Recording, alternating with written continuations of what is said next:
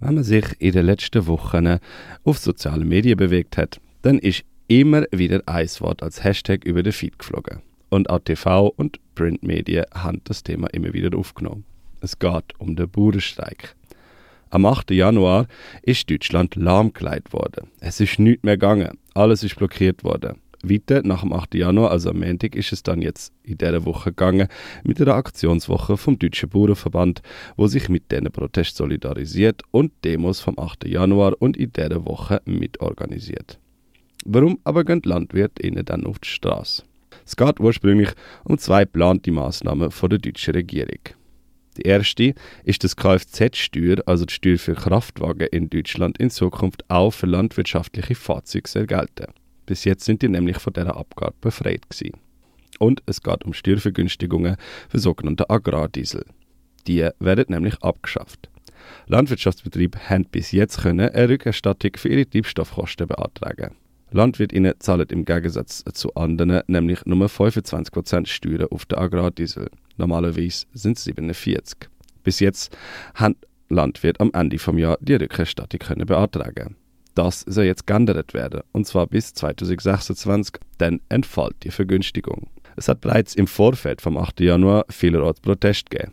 Und die haben schon auch Wirkung gezeigt. Kfz-Steuer zum Beispiel für landwirtschaftliche Fahrzeuge, die wird nicht mehr eingeführt. Das Entfallen von der Subventionen auf Treibstoff bleibt aber bestehen. Das große Ziel der Protestaktionen vom Montag ist vor allem das Blockieren vom Verkehr. Dazu sind Autobahnauffahrten und Innenstädte durch Traktoren blockiert worden. Proteste haben schon vor einiger Zeit begonnen. Ein vorzeitiger Höhepunkt von diesen Protestaktionen ist eine direkte Konfrontation mit dem deutschen Wirtschaftsminister Robert Habeck. Er ist auf dem Rückweg von seinem Urlaub auf einer Hallig, das sind Inseln vor der deutschen Nordseeküste, von Demonstranten am Verlassen von der Fähre, wo ihn aufs Festland zurückgebracht hätte, gehindert worden. Die jetzt geplanten Maßnahmen sind aber, das muss man dazu sagen, nur ein kleines Problem, mit dem die deutsche Landwirtschaft konfrontiert ist. Landwirtschaft in Deutschland ist schon seit längerem unter höherem Druck. Höherer Preisdruck zum Beispiel bei Lebensmitteln, wo vor allem durch eine Dauertiefpreispolitik von grossen Lebensmittelhändlern, Aldi, Lidl etc. verursacht wird, ist eigentlich auch ein grosses Thema. LandwirtInnen sind dadurch häufig gezwungen, ihre Produkte unter Produktionskosten zu verkaufen. Das, weil die grossen Vertreiber ein Oligopol auf dem Absatzmarkt haben. Auch eine Monopolisierung von landwirtschaftlichen Flächen führt dazu, dass vor allem kleinere Betriebe finanziell sehr stark unter Druck geraten. Landwirtschaftliche Flächen sind mittlerweile zu einem Spekulationsobjekt geworden. Über das habe ich übrigens auch schon einen Beitrag gemacht, den könnt ihr gerne auch bei uns nachhören. Bauern kommen vor allem in die Drucksituation, wie man den zwei Trends, den Preisdruck durch die Verteiler und die Monopolisierung der Flächen, politisch nie wirklich etwas entgegengesetzt hat. Die Trends sind nämlich fast schon natürliche Abläufe in einer kapitalistisch organisierten Landwirtschaft und Lebensmittelproduktion. Weil landwirtschaftliche Betriebe nach wie vor profitabel sein müssen, nehmen die LandwirtInnen neue Umweltauflagen natürlich auch als zusätzliche Belastungen wahr.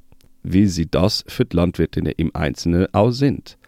Ein kleinerer Landwirtschaftsbetrieb, der eh schon finanziell unter Druck ist, weil er seine Produkte sportbillig muss verkaufen und gleichzeitig bei der Produktion nicht kann mitheben mit Großbetrieb, für den Pachtkosten jetzt schon fast nicht mehr stemmbar sind, der fürchtet logischerweise um seine Existenz, wenn ihm jetzt weniger Geld zur Verfügung gestellt wird am Ende vom Jahr.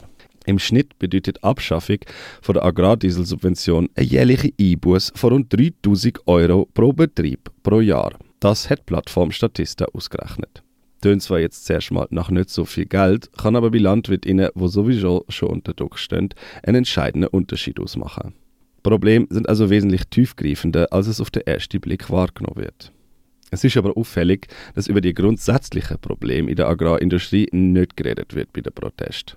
Oder zumindest nicht öffentlich. Der Fokus der liegt meistens klar auf den staatlichen Maßnahmen, vor allem auch in der Medienberichterstattung. Es werden vor allem die Regulierungen wie Düngemittelverordnung, Stilllegung von Flächen, Heizungsgesetz und eben die jetzigen Maßnahmen, die die Landwirtinnen am erfolgreichen Wirtschaften würden hindern. Systemkritik ist fehl am Platz. So wird in meinen Augen am eigentlichen Problem vorbei protestiert und gleichzeitig ein Rechtsnarrativ vom überbordenden Staat bedient. Es muss an dieser Stelle die Frage gestellt werden, werden die Probleme von LandwirtInnen wirklich gelöst, wenn die jetzigen Maßnahmen zurückgenommen werden? Die Antwort ist natürlich nein, wie sie eben viel tiefer liegen und struktureller Natur sind. Im Grunde genommen liegt das Problem dort, es auch an vielen anderen Stellen liegt. Lebensmittelproduktion und ihr Auftrag, nämlich Nahrungsmittelversorgung von Menschen, von allen Menschen, steht grundsätzlich im Clinch mit Profitzwang von landwirtschaftlichen Betrieben. Ein profitorientiertes System führt zwangsläufig zu mehr Monopol und Förderung von Großindustrie. Dort liegt der Hund, wie bei vielen anderen Sachen, natürlich begraben. Gleichzeitig steht der Kapitalismus in der Landwirtschaft im krassen Gegensatz zum Umweltschutz und der Verhinderung von Klimaschäden. Um es mal so auszudrücken. In einer kapitalistisch organisierten Lebensmittelproduktion haben Umweltschutz und Klimaschutz produzieren keinen Platz. Das will nur mit höheren Kosten für Produzenten kann erreicht werden, zum Beispiel mit der Stechung von Agrardieselsubventionen, wo oft Bauern Druck ausüben. Für ein wirklich nachhaltiges Wirtschaften ist schlicht kein Platz, wenn der Profit im Vordergrund steht. Eigentlich wäre es jetzt wichtig, eine grundsätzlichere Diskussion zu führen nämlich die von einer Abkehr von der landwirtschaftlichen Produktion zu Profitzweck und hin zu einer Produktion, wo vor allem der Dienst von der Landwirtschaft für die Gesellschaft, nämlich Nahrungsmittelversorgung für alle und Instandhaltung von Kulturlandschaften in den Vordergrund zu stellen.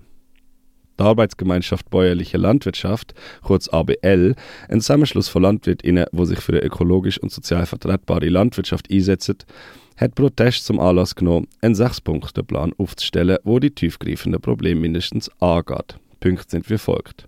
Erstens, faire Preisverhandlungen zwischen Milchbäuerinnen und Molkereien ermöglichen. Zweitens, Bäuerinnen und Bauern müssen beim Umbau von der Tierhaltung finanziell unterstützt werden, mit der sogenannten Tierwohlabgabe. Wer jetzt schon viel Land hat, soll beim Landkauf mehr Grunderwerbsteuer zahlen. Bäuerinnen und Bauern müssen für ihren Umweltschutz gerecht entlohnt werden. Kleinere und mittlere Betriebe müssen entlastet werden, nämlich indem man zum Beispiel Prämien und Subventionen gerechter umverteilt. Und man muss Einkommensverlust auf den Höfen vermeiden. Das sind, finde ich, gerechte und wichtige Forderungen in meinen Augen.